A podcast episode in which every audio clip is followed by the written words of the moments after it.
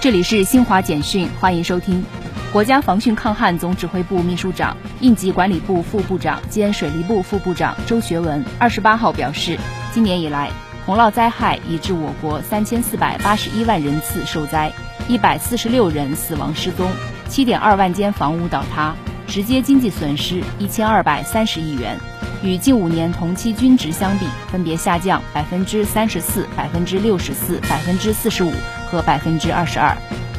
经南京市新冠肺炎疫情防控指挥部同意，二十八号起，南京市部分区域疫情风险等级进行调整。调整后，中风险地区由三十六个增至四十二个，一个高风险地区范围有调整。